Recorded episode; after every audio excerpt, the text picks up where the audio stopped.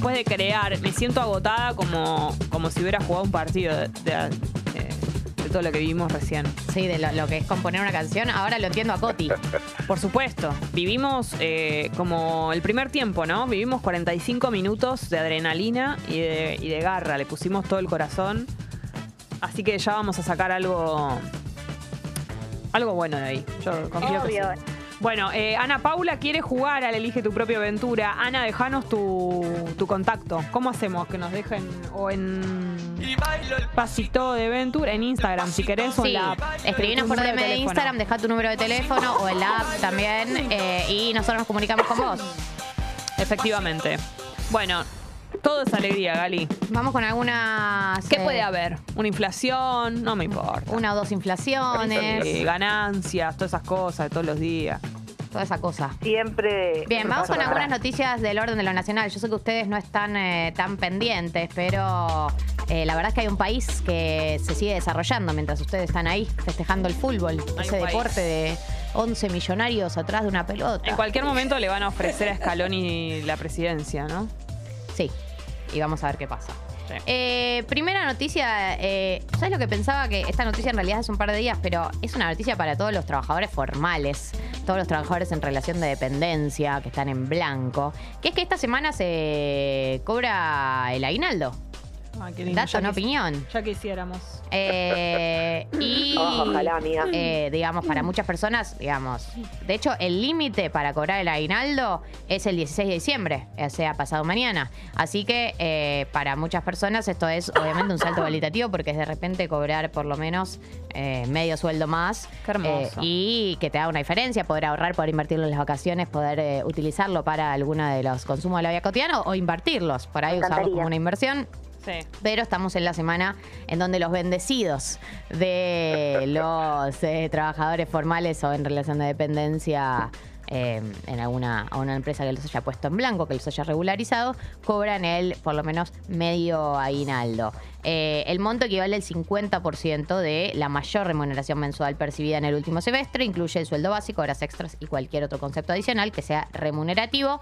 Eh, si la relación laboral comenzó hace menos de seis meses, se cobra un proporcional. Así que bueno, felicitaciones a todos los que están cobrando aguinaldo. Mis respetos hacia ustedes por lograr todavía estar en una empresa que los tenga en blanco. Vamos a ir al punto número dos, que tiene que ver con el COVID. Jessy, me nombrabas algo recién. Sí. Hay un aumento de casos de COVID real y contundente. De hecho, se, arma se habla de un aumento de casos eh, del 300% por lo menos.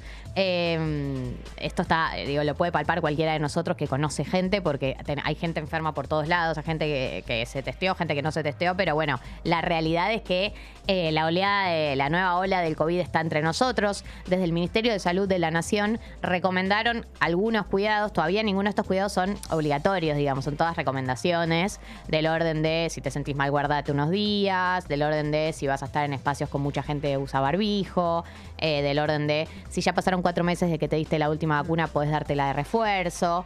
Eh, desde la ciudad de Buenos Aires salieron a alivianar un poco. Fernán, Fernán eh, salió a decir que, que bueno, que lo del barbijo era una cosa optativa, que, que no era obligatorio, como que siempre la ciudad tiene un tono mucho más light con respecto al COVID que la nación, siempre fue así durante toda la pandemia.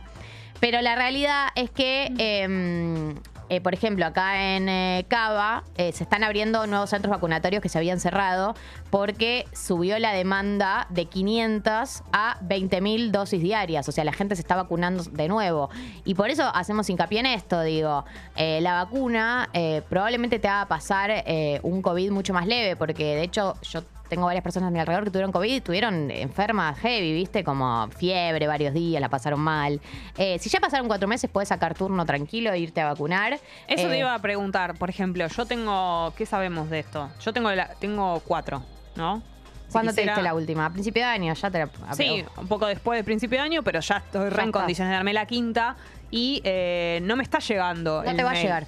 Tengo que ir Por- directamente. Tenés que ir a sacar turno, tenés que sacar turno, sacar turno por la página de gobierno de la ciudad. Ah, saca. No te mandes vas directo. directo. Acá en la ciudad por lo menos saca turno. Ok, perfecto. En cualquier lado, listo. Sí, en cualquier lado sacás eh, y te das la vacuna. Eh, esto es lo que, en lo que hacía hincapié Fernán Quirós en conferencia de prensa. La mejor protección es estar eh, apropiadamente vacunados. Eh, y hablaban de que obviamente la ola de casos tiene que ver con el momento del año. Estamos en diciembre, barra enero, es un momento de mucho evento social, mucha socialización y esto genera obviamente que se viralice más. La variante que está circulando, es la Omicron, según los estudios que se estuvieron haciendo a nivel nación.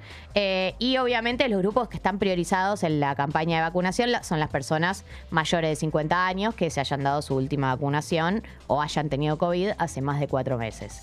Eh, así que pueden sacar turnos. Yo sí, si fuera ustedes, yo también lo, voy a hacer. Sacaría un turno como para estar eh, más tranqui, como para estar al día también y porque están las vacunas, ¿viste? Entonces, eh, me parece que está, está bueno. Además, en la ciudad de Buenos Aires se agregaron muchos centros vacunatorios porque había demora para darse la vacuna. Ponele, vos sacabas turno y te daba acá una semana.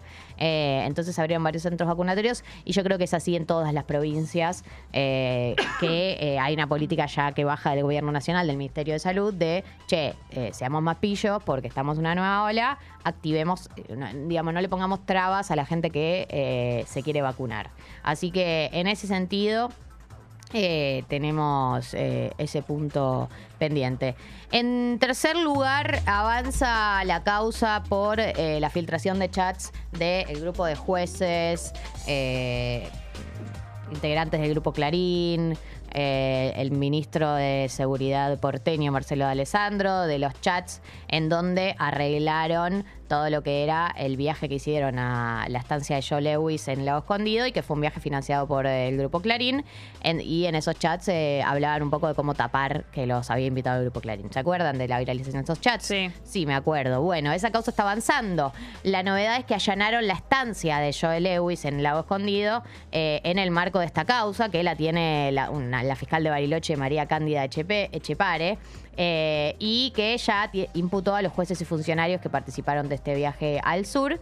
Eh, y ahora, bueno, se siguió con este allanamiento para ver qué evidencias hay sobre el tipo de viaje que se hizo, también el objetivo del viaje, si se puede ubicar dentro de algún marco legal eh, la carátula, o digamos, el la pata ilegal es este concepto de dádivas, que es esto de que vos no podés aceptar siendo funcionario o juez que te regalen cosas eh, de este estilo, que te regalen cosas, que te den premios, regalos, cosas, porque eso genera obviamente una, un vínculo poco honesto, poco transparente, poco democrático.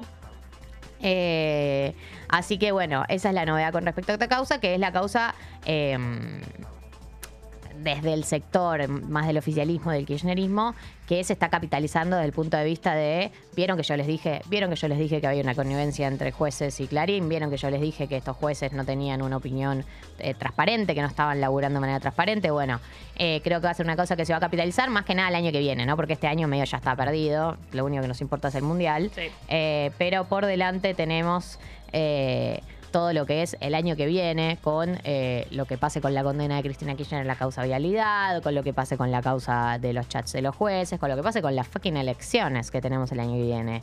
Qué rápido sucede la vida. volando, la verdad. Pero bueno, primero tenemos que ganar el domingo y después vemos. Así que esas son las noticias y aquí se las hemos contado.